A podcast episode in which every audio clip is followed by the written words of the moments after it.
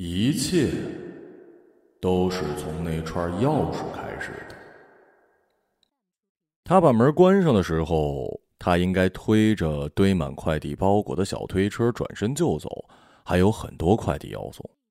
周一是最忙的一天，但是门合上的一刹那，他听到了滴滴的金属碰撞声。他低下头，看到了一串钥匙在门上晃荡，仿佛一条被水草缠住的小鱼。他什么也没想，或者犹豫两秒，几乎同时，他也做了一个决定：捉住那条小鱼，把它从锁孔上轻轻拽下来，攥进手里。推着的滚轮在安静的楼道里发出隆隆的声响，钥匙冰凉。他走进电梯，数着显示屏上下降的数字，电梯在一楼停下，叮的一声。他松开手，那串已经有了和手心一样温度和湿润的钥匙，悄无声息的落在了裤子口袋的最深处。他眼前浮现出十二楼卓米动人的脸，湿漉漉的头发，门后露出瓶中的红色玫瑰。江潮等到晚上十点才又进了这栋楼。在这之前，像往常一样，他把今天的快递送完，把电瓶车停到快递点，在附近吃了一份鱼香肉丝盖饭，一边吃一边在手机上看着东野圭吾的小说《嫌疑犯 X 的现身》。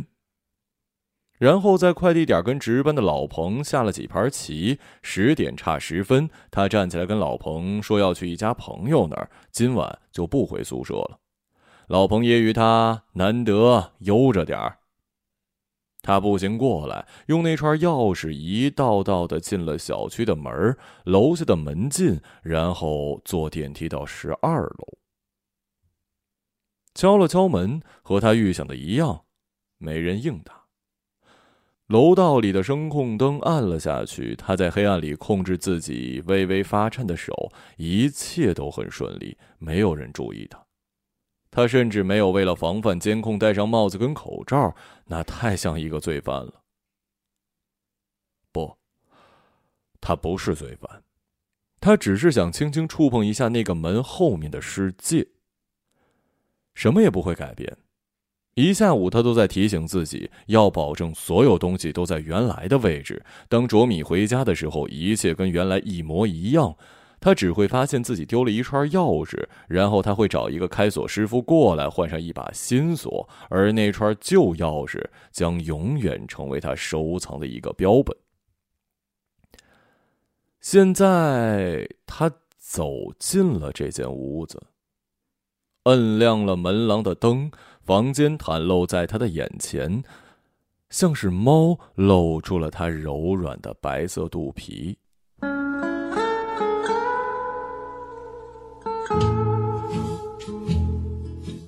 他想了起来，马上关了灯，重新适应着黑暗。下午收快递的时候，卓米还没有干透的头发上散发着洗发水的香味儿，仿佛还飘散在这间房子里。他光脚踩在此刻他踩着的这几块地毯上，高兴地接过他递过去的纸箱，对他说：“幸亏你及时送到，不然我马上就要出门好几天了。”他看见门边上放着一个大大的银色旅行箱，在他送快递的这三个月里，很多次他透过打开的门瞥见了这间屋子的一角，在每次给他送快递慢慢积累的经验里，知道了他的名字。他们年纪差不多，他在网上买不少的东西，隔两三天他总是要来一趟。女人一个人住，因为每次都是他自己来开门，偶尔他不在家，在电话里告诉他把东西放在门口就行。他似乎是在家里工作，或者不工作。他起床很晚，有时候他早上十点敲门，要等上一会儿才能听到他拖拖拉拉的脚步声。然后他慵懒的脸和蓬松的头发从门后面探出来。卓米喜欢穿条纹低领 T 恤，有时候他会看见他的乳头在薄薄的 T 恤下面显出两个淡淡的小圆点儿。小圆点像是图钉一样按进他的喉咙里，他吞咽着那种疼痛，一下又一下。他总是很有礼貌，笑起来的时候眼睛像是收拢的花瓣，那简直令他着迷。他对他渐渐变成了一个特殊的存在。那些脏兮兮的快递纸盒和塑料袋，他会在交给他之前，在楼下用纸擦得干净。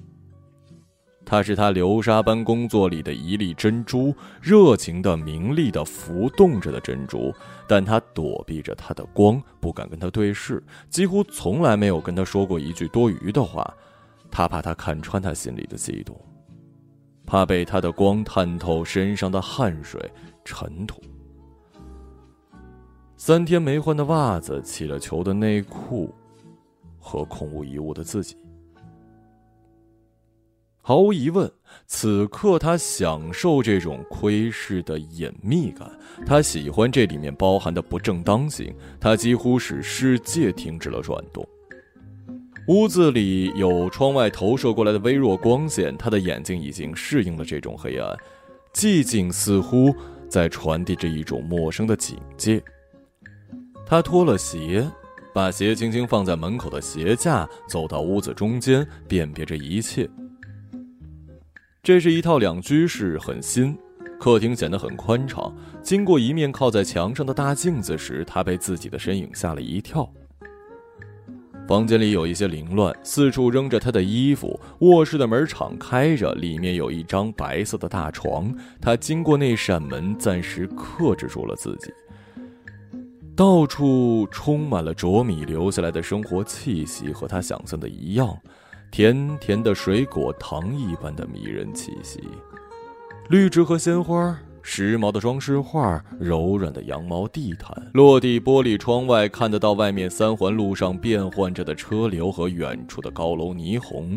蓝色丝绒沙发，金色圆形小茶几上放着他的水杯、书和打开的坚果盒。墙角的书架上有很多很厚的英文和繁体书，他喜欢书。借着光过去看，勉强认出一个单词：design。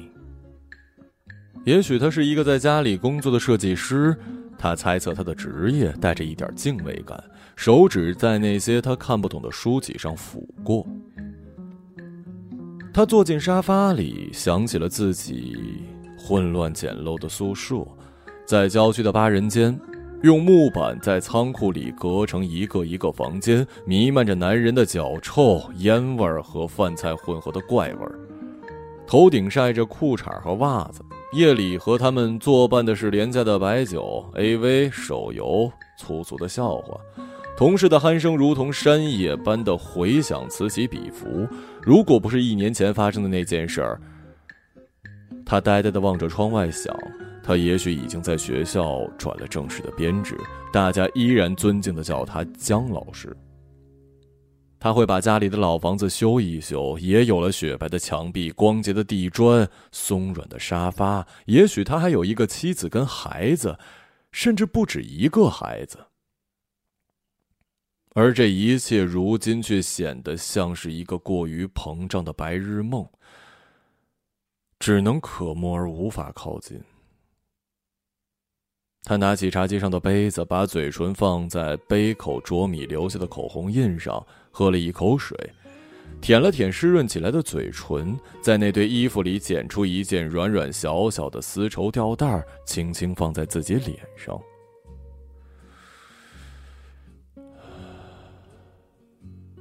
光滑的织物上有他淡淡的体味儿，他转动着自己的脸，深深的呼吸，想起了他胸前凸起的小图钉，他感觉到自己身体的变化，忍不住把手伸向了。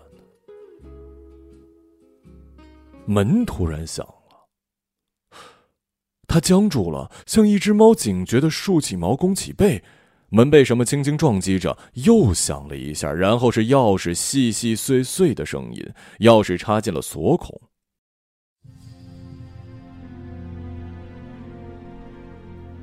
当姜潮整个人被床底的阴影遮住时，他听到了门打开的声音。排骨架的木头床离他的脸只有半只手的距离，身边弥漫着被他带起来灰尘的味道。他睁大眼睛，像是一具合不上眼的僵硬尸体，惊恐的听着外面的动静。很快，他又意识到一件事儿：他的鞋。他进来的时候放在门口的鞋。他绝望的闭上了眼。脚步声走进来，门关上，但是没有他想象中的行李箱的声音。那个声音似乎有一些踉跄，与其说是走，不如说是挪。脚步拖沓，走一走，停一停，似乎绕了屋子一周，然后屋子里突然安静了。这漫长而窒息的安静，他握紧了拳头。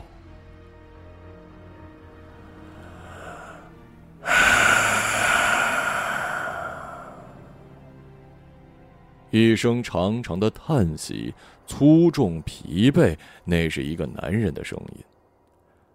客厅的灯亮起来，光线从床底透进来，他下意识的在阴影里缩了缩身子，听到沙发凹下去的声音。你在哪儿呢？一个低沉的男声说。他眼前一黑，闭上眼，觉得自己快要死了。泰国。你去泰国干嘛了？他睁大眼睛又活了过来。男人在打电话。当然关我的事儿。男人的声音有一点奇怪，愤怒但含混缓慢。你知道我要跟你说什么？我拿我的东西，一会儿就走，钥匙放桌上了。你别后悔。像是手机被重重扔到了桌上，稀里哗啦响了一片噪音。脚步在屋子里又开始来回的发出重重的摩擦，他似乎在翻找什么东西，然后慢慢走进卧室。在江潮感觉到那双脚步就要从自己脸上踩过去的时候，男人重重倒在了床上，几乎立刻响起了轻微的鼾声，灰尘在脸上扑扑飞。他听了一会儿，彻底冷静下来。男人似乎没有发现他的存在。他嘲笑起自己来，像个奸夫一样躺在别人床底下。可是他却不是奸夫。他开始像是一只结网的蜘蛛般悄悄挪动自己的身子，往床外移。快到边上的时候，手一伸，突然碰到了什么东西。这个时候发出了轻微的碰撞声，他心里一凛，斜眼看了一只像是大茶叶罐那样的白色陶瓷罐子放在地上，他皱了皱眉，头上的压迫突然松了一下，还没来得及反应，咚的一声，两条腿和一张男人的脸就跳进了他的视线。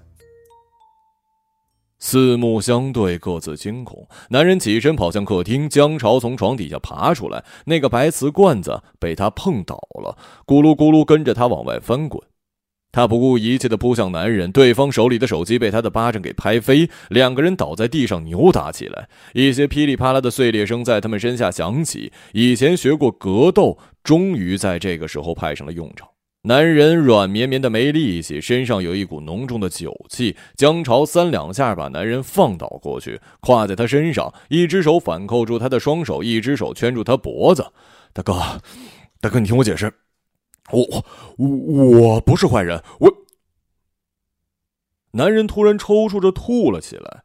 一股股暗红色的秽物从他嘴里喷射，落在地板跟地毯上。屋子里立刻充满了酒精和消化一半的食物混合味难以形容。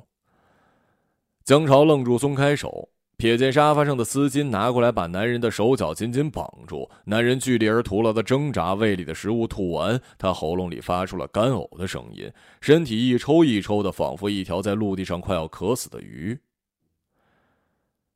房间里只有两个男人粗重的喘气声了，一片狼藉。一个柔软而性感的家就这样被他们瞬间给破坏了。男人的脸贴在肮脏的地板，吐出来的东西像是杀人现场，红的、黄的、白的，被他们打翻的坚果盒、纸巾盒、书和压碎的果仁满地都是。浅蓝色的地毯上东一块西一块，散发着令人作呕的酒味儿。搞砸了。彻底搞砸了。江潮满头大汗，躺在床底下的时候，江潮想过自己的种种结局：逃跑、被打被抓，甚至从阳台上跳下去摔死在马路上，脑浆溅了一地。却怎么也没想到他会在这里满头大汗的扫地、拖地、洗抹布、搞卫生。他找到拖把、垃圾袋，甚至在香喷喷的卫生间还找到了一瓶滴露和一瓶地毯清洗剂。他研究了一下瓶子上的说明，现学现用。用力擦着地毯的时候，他眼前晃的全是卓米的脸，一下一下化为自己坐在监狱里戴着手铐的样子。他觉得男人一直在用余光瞪他，不能走。这时他要是一走了之，就跳进黄河也洗不清了。把这里收拾干净，等那个男人缓过来，心平气和跟他解释，让他包括卓米相信自己，弄坏的东西他来赔钱，这是江潮想得到的唯一办法。大哥，真对不起啊！终于收拾完房间，他蹲下来对着男人的后脑勺小心翼翼的解释：“弄成这样，我也不想。我我真不是坏人，你也看到了，坏人不可能还还帮着搞卫生吧？”我是一送快递的，一时糊涂拿了卓米的钥匙，我我我我我就想进来看一眼，没想到这么巧，你你你你也你也进来了。他一屁股坐在地上，抱着脑袋，我发誓我说的都是实话，大哥，大哥你要相信我，你就点点头啊。男人一动不动，没什么反应。过了一会儿，他在地板上慢慢的支起脑袋，点了点头。江潮赶紧把他嘴里塞着的衣服拿掉，这才看清楚男人的脸。三十四五岁，白皙瘦小，高颧骨，圆形的金丝边眼镜，被黑眼圈衬得凹下去的眼睛，是个体面人的模样。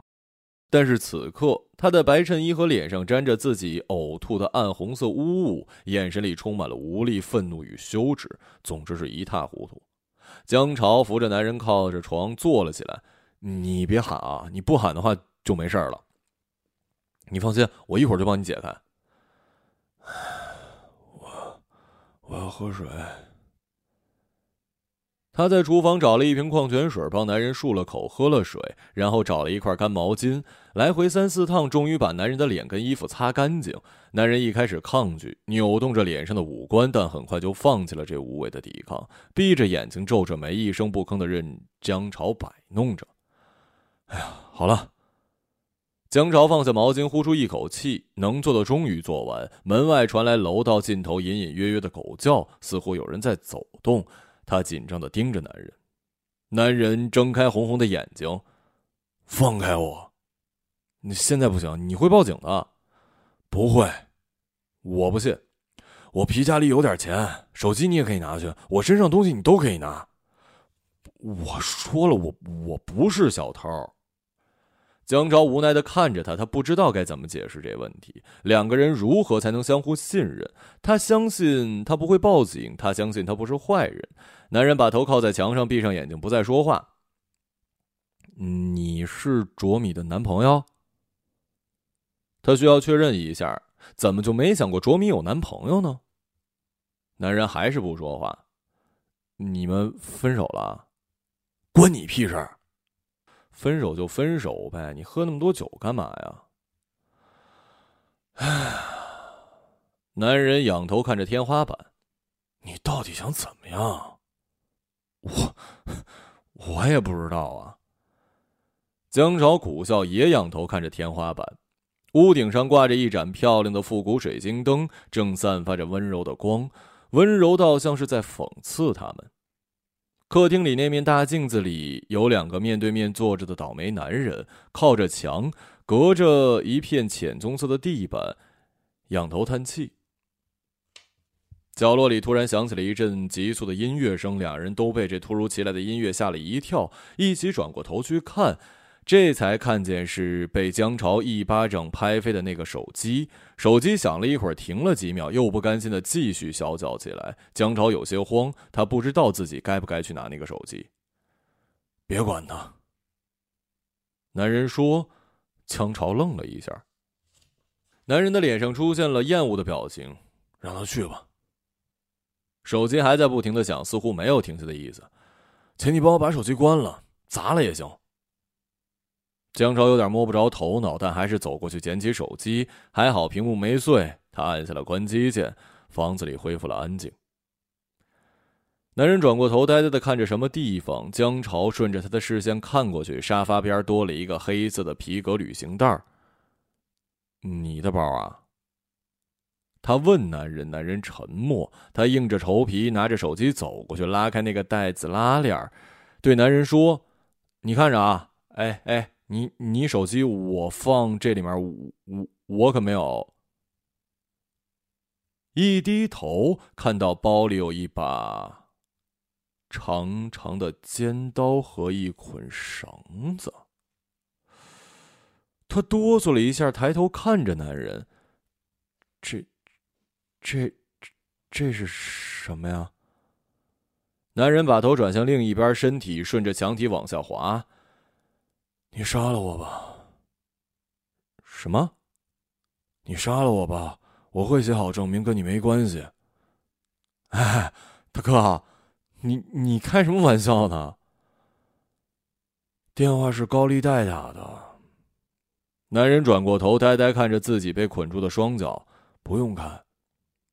你借高利贷了？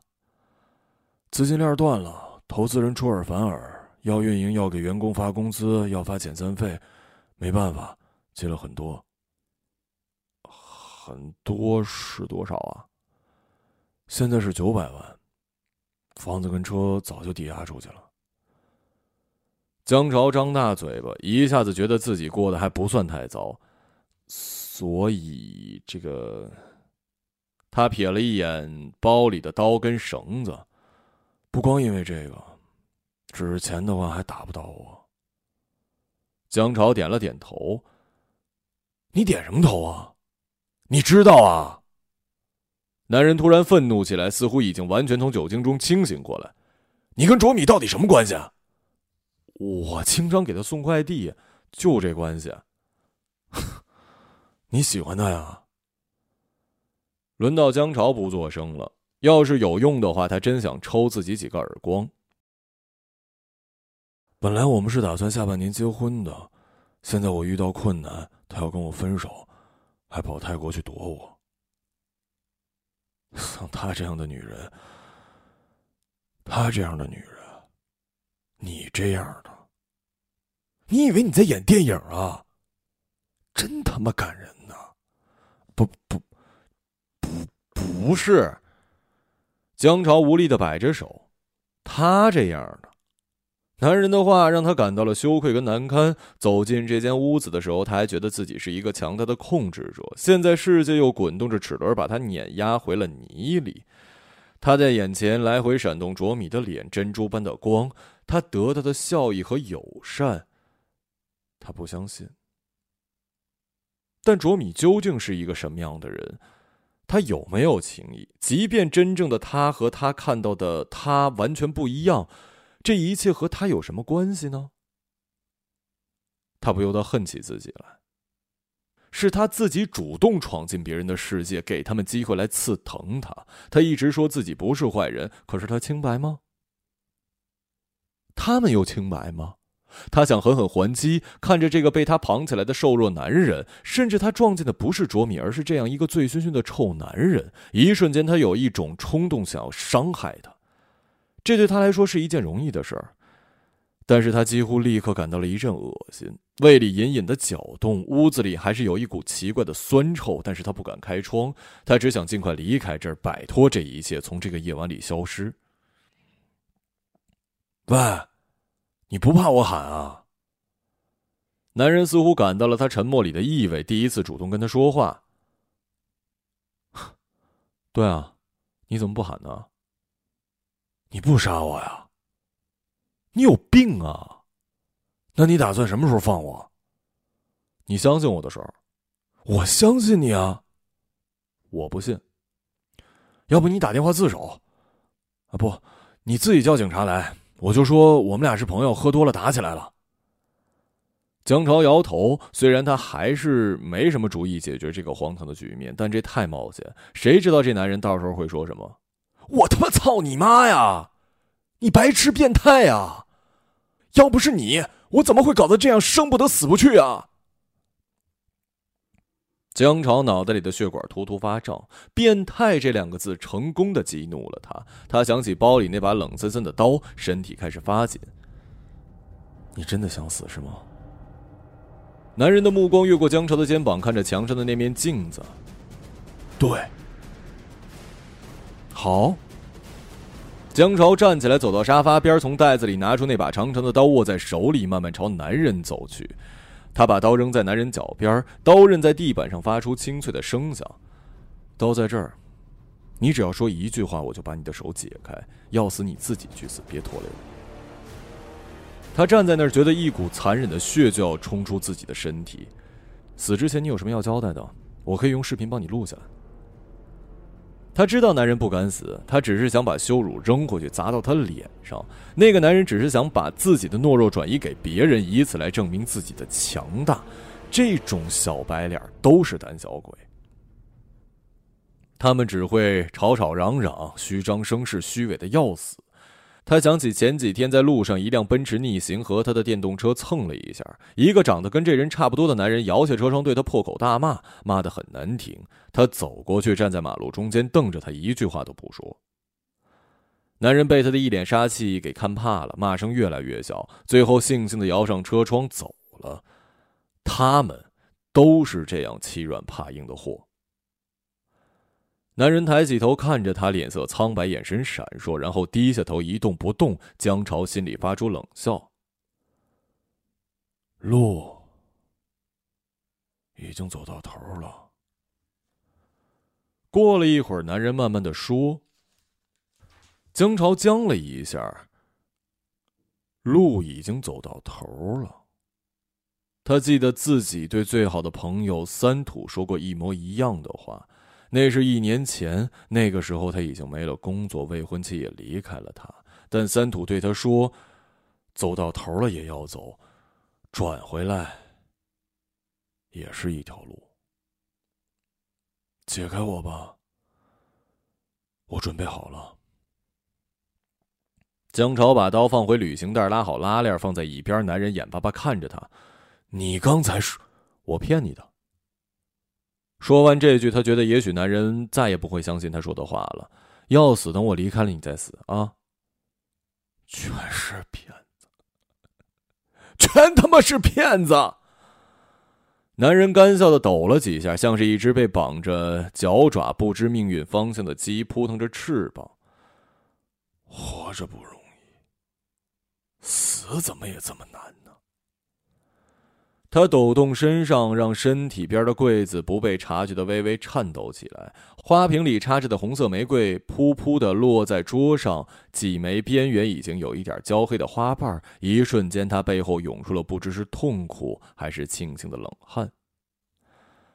他们似乎都有一些累了，房间里陷入了长时间的寂静。江潮抓起那瓶男人喝下一半的矿泉水，仰头一口气喝完，然后恨恨的把瓶子往远处一扔，瓶子摔到墙上又弹回来，咕噜咕噜滚回他脚边他呆呆看着，叹了口气，站起来把瓶子轻轻扔进男人身边的垃圾袋他看到男人的头顶有很多白发，江潮没想到他来真的，他居然真是一个硬气的人。男人说：“准备好了”的那一刻，他清醒了过来。他们俩都站在危险的边缘，只要纵身一跃便是深渊。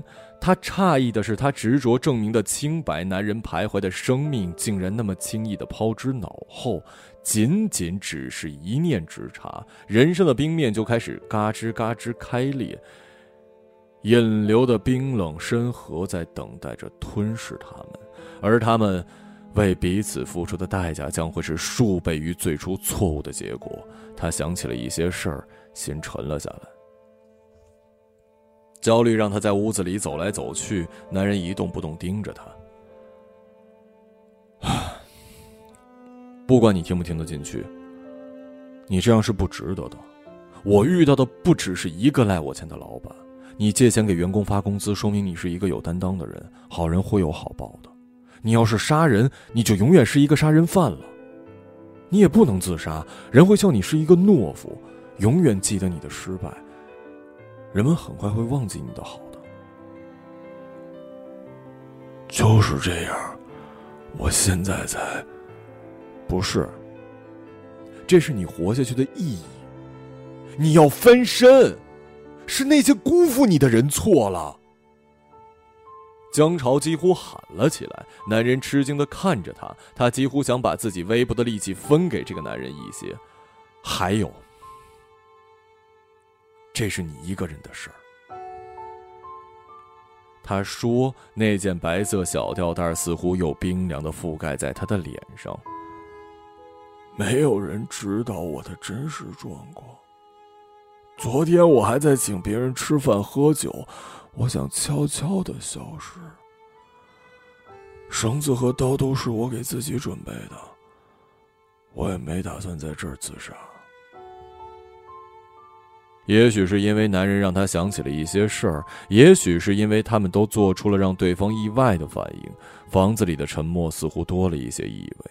在某个时间点上，他们拥有了一些共同的协调。他们都意识到对方的反抗里并没有饱含恶意，而身体或者言语的暴力更多来自于自我保护。甚至他们不得不承认，对方勇敢的担当了自己的选择。除了这错误的相遇，他们本可以相互尊重。江朝想。总之，你不应该做傻事儿了。他盯着地毯上一块暗红的污渍，那块污渍也许再也去不掉了。我们都有时间考虑。我们，他意识到他说的是我们。你还有时间考虑？他纠正了自己。再一次陷入漫长的沉默，像是掉进了一个巨大的黑洞。很久没有人再开口说话。时间仿佛慢得像是十八岁以前的记忆，仅仅是为了度过这令人难以忍受的寂静。江潮盲人拿起茶几上的遥控器，打开电视，屏幕上一个漂亮的女人和张嘉译坐在车里，为他们结婚买房子的事激烈争吵。他一个接一个的换频道，电视机里的画面在飞驰而过的汽车广告、沸腾的篮球赛和正襟危坐的新闻主持人、唱着歌的妖艳女明星、激吻的外国人、打了鸡血的电视购物之间跳跃。他在一个播报新闻的频道上停了下来，一个女播音的声音在说：“明天天气多云转晴，温度在二十五度到十五度之间，有东南风，空气状况良好。”他们俩静静盯着屏幕上卫星云图闪动的光点和轨迹，听完了整个河南省的天气预报，仿佛这样就已经让时间自动过渡到了明天。天气预报结束了，屏幕里跳出一个武术学校的招生广告，一些孩子穿着唐装在打拳，喧闹的画面和激昂的广告词立刻覆盖了这个房间。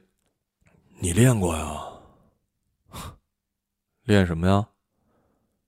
练过武术还是搏击？男人似乎对自己刚才不堪一击的溃败很在意。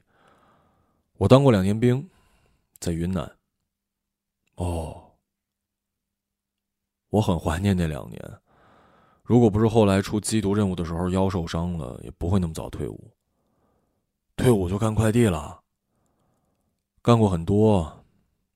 说来话长啊。你想听吗？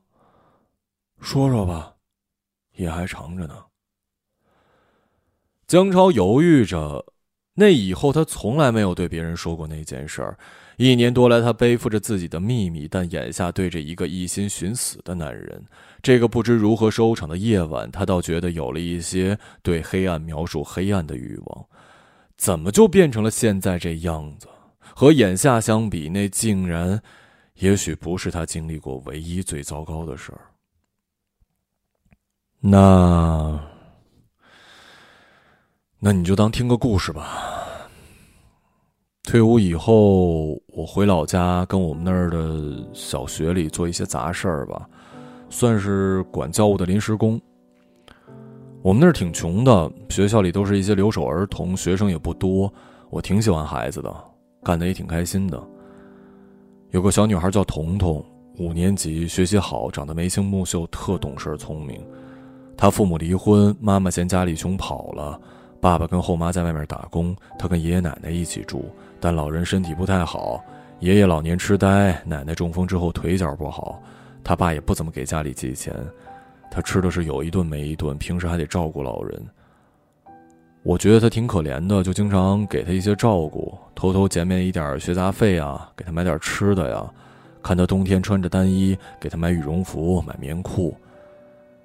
他也喜欢跟我一起玩有时候家长签字什么的，他爷爷奶奶不认字儿，我就帮他签了。后来有一天，他停了一下，脸皱了起来。小女孩出事儿了。他奶奶来学校说，他被人欺负了，性侵，不止一次。身体有病了，医院有证明，问是谁干的。彤彤说是我，我就傻眼了。我什么都没干，我当然不能承认了。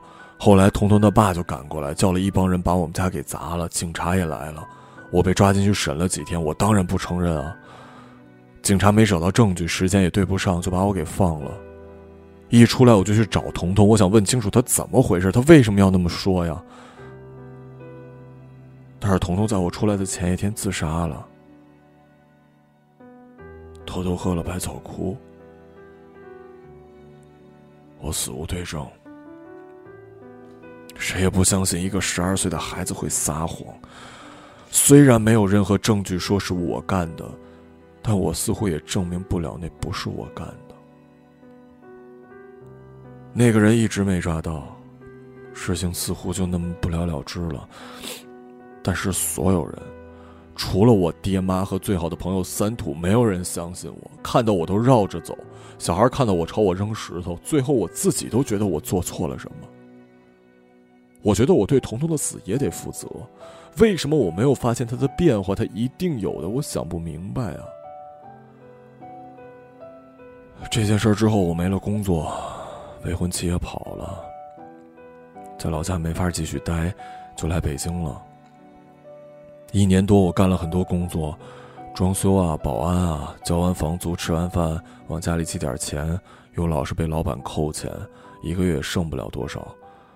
快递工资高点管住我就干了。我想存点钱，就去找律师，找媒体，让警察把这事查明白。把那王八蛋找出来，还我清白，也让彤彤走得安心。他看着屏幕，视线一直没有从上面移开。我说完了，就是这样。一群老阿姨在电视机里欢快的跳着广场舞，有记者在采访他们。他觉得疲惫不堪，他再也不想回忆起这件事儿。这件事导致了他所有的失败。他也许再也不会拥有体面的生活，也许再也不会回到家乡，而今夜之后，一切也许会变得更糟。那你现在知道彤彤为什么会指认你吗？不知道。你相信我说的吗？男人沉默了一会儿，然后点了点头。我相信。你没有必要对我撒谎。这件事上。唇干舌燥、江潮怔怔地看着男人，他简直要怀疑那是不是出于他伪善的施舍，或者泛滥的同情。他凭什么就相信了自己？灯光下的男人虽然凌乱不堪，但是看起来依旧是个诚实的上等人。但他永远不会拥有这样的骄傲和自信。他脸上的表情很认真，不像是敷衍或者讨好。而自己已经习惯了人们对于这件事的鄙视和唾弃。他没想到信任竟然如此轻而易举的获得。在这个动物的世界里，这实在太不野蛮、太不残酷、太优雅了。你想过死吗？想过。可我还是得证明我的清白，我得活下去。那你还拿他钥匙？是我的错。说出来你别笑我。我想寻找爱。我似乎没有别的方式了。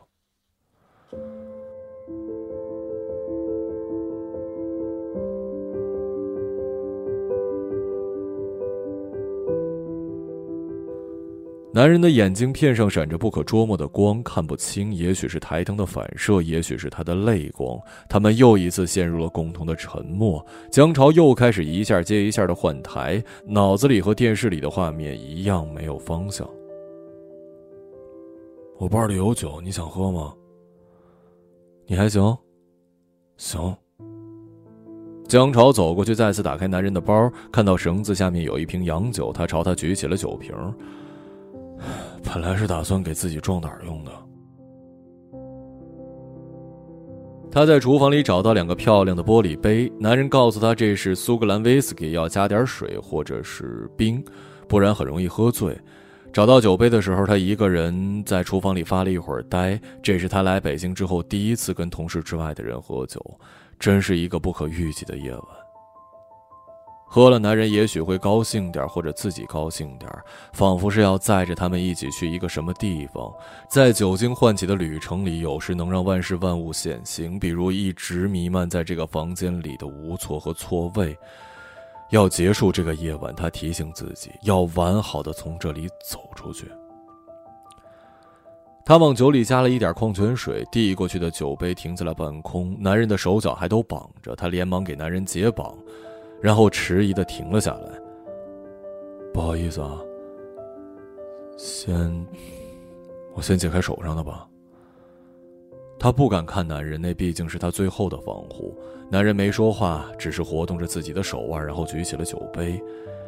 为今晚，他们像朋友那样举起杯子，一饮而尽。酒精刺激着喉咙，很烈，但有一层层渐进的特殊香味儿。这是他喝过最好的酒。世界上还有这么好的东西吗？他都不知道。江潮的脸一下子热起来。为了今晚，明天呢？明天怎么办？电视里的老阿姨们还在一个空旷的广场上继续跳着舞。看起来换了一个队形，他们甩着绸带，身体整齐的大幅摇摆，脸上洋溢着粗糙而夸张的笑，几乎满出了电视屏，伴着无声的电视画面。他们很快喝完了第二杯、第三杯、第四杯，渐渐变得跟电视机里的人一样兴奋。你说，他们快乐吗？男人指了指电视机，眼睛眯起来。快乐吧。你呢？你快乐吗？我每个月发工资那天挺快乐，还有还有之前每次看到卓米的时候。男人愣了一下，然后大笑，像换了个人，笑里带着明显的醉意。他指着江潮：“ 你呀，你就像……”他们一样快乐，快乐很肤浅。你不应该追求快乐。我们终其一生，最后应该大声的说：“我存在过，我爱过这个世界，我不后悔。”但是这个过程很可能是不快乐的，甚至是，是，是痛苦的。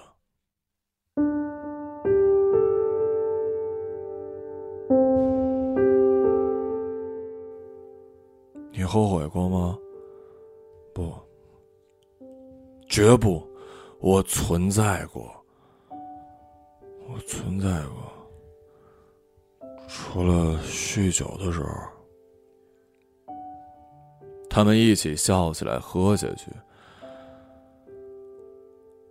要是卓米这时候进来，看到我们俩人这样，他会怎么做呀？不知道。会骂我们俩是蠢货，还是坐来跟我们一起喝，还是直接报警？他，他不是对我最冷酷的人，真的。他只是拒绝，而有些人是背叛。我明白，他没有要跟我在一起承担困难的责任。人就是这样，我不怪他，我只是想让他因为我而感到内疚跟难过。他内疚或者难过和你有什么关系啊？没什么关系，没什么关系。男人的身体摇晃，似乎很难支撑自己。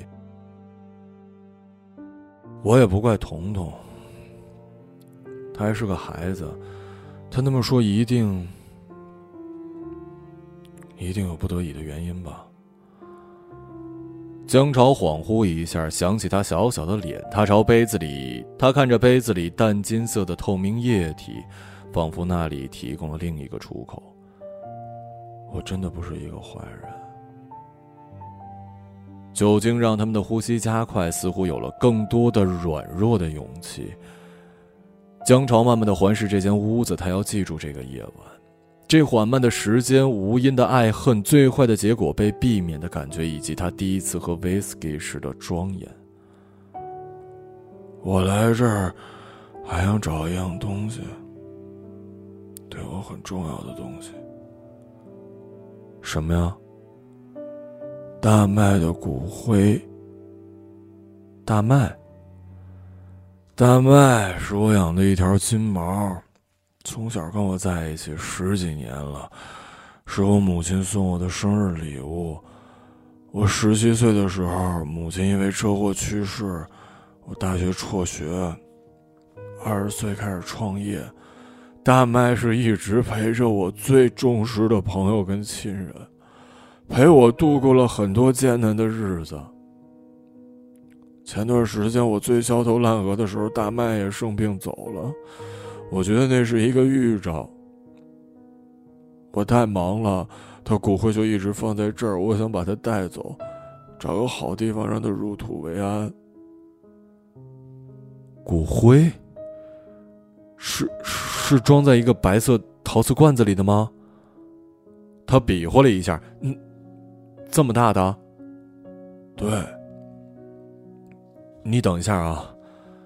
江潮马上爬起来，跌跌撞撞跑进卧室，看到那个滚落在地上的罐子，上面的盖子跌在一旁，已经碎成了几片儿一些灰白的粉末沿着床底的地面划出一条断断续续的曲线，寂寥无比。他呆呆地看着，然后蹲下来，从床底开始用手一点一点把散落的骨灰合拢，放回罐子里。那些轻飘飘的粉末从他指尖像流沙一般的滑落，那么重，他这才看到自己衣服袖子上也沾了不少这样的灰白粉末。刚才他在床底爬出来的时候蹭了不少在身上。对不起啊，刚才被被我给弄洒了。男人摇摇头，看着罐子。大哥，你答应我一件事儿。好好活着，我就帮你解开。男人点头。你别骗我啊！不会。江潮抖着手给他解开了脚上的丝巾。男人坐在地上，把罐子抱在怀里，低下头，呜呜的轻声哭了起来。江潮第一次听到男人那样的哭声，像是动物低低的嘶吼，凄厉遥远，仿佛贯穿了他的身体。他走到窗户边，悄悄抹着自己的眼眶。深蓝色的夜空，晴朗透明。五月的北京没有雾霾。他看着深处的城市，变幻的车灯，交错的马路，熔岩般滚动的线条。那里是远方的海，庞大的、容纳的、沉默的、不由分说的。他觉得自己也是海，他们也是，每个人都是自己进出的海。看不见远方的全貌，深而无边寂静，深而忽明忽暗，深而暴风骤雨，只有浪潮不停息的拍打着内心的暗礁。江潮转过身，拿起那个男人的背包，拉开拉链，把他的手机拿出来放在茶几，然后把自己手里攥着的那串钥匙轻轻放在手机边儿。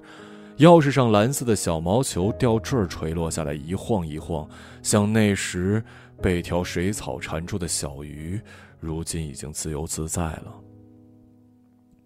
大哥，我走了，你包里的东西我带走了。我叫陆凯，我叫江潮。他想好了，明天一早就辞职。他们如果要找他，一定能找到；如果不找，他还可以开始自己的新生活。他们相互点点头，算是告别。他转了身，那个白色罐子重重砸在他的脑袋上，然后掉落在地上。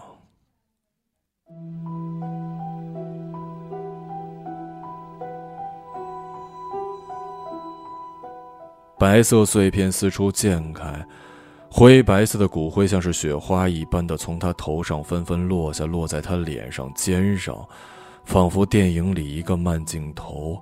他呛了两下，觉得脑袋后面有一股热流涌出来。他缓缓转过身，看见陆凯站在他的身后，他笑了一下，倒了下去。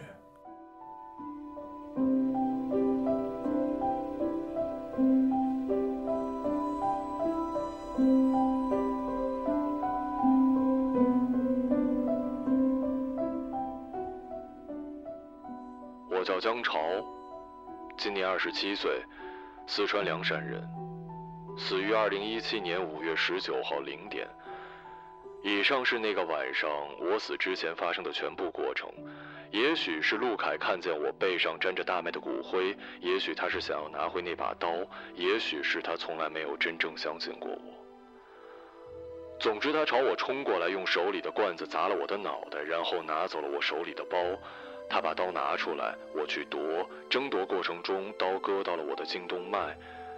我看到自己的血像是喷泉一般的喷射，溅了陆凯一脸。我倒在地上，血淹没了我，而我却什么也做不了。像那个夜晚一样，世界上很多偶然的事儿，有时候他们发生了，有时候他们没有发生。如果发生了，它就不再是偶然。我不怪陆凯。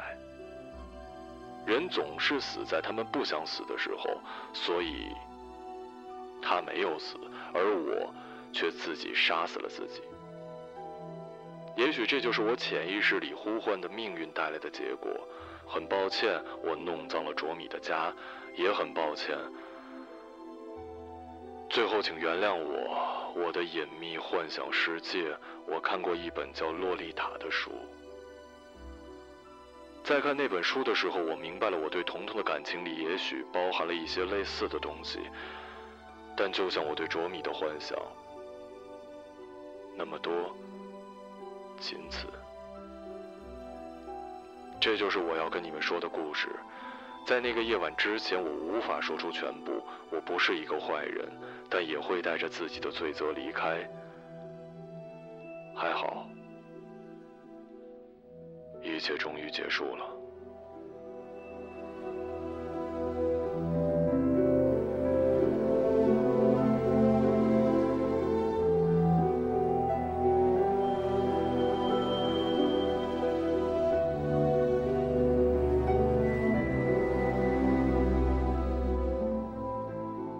一个朗读者，马晓成。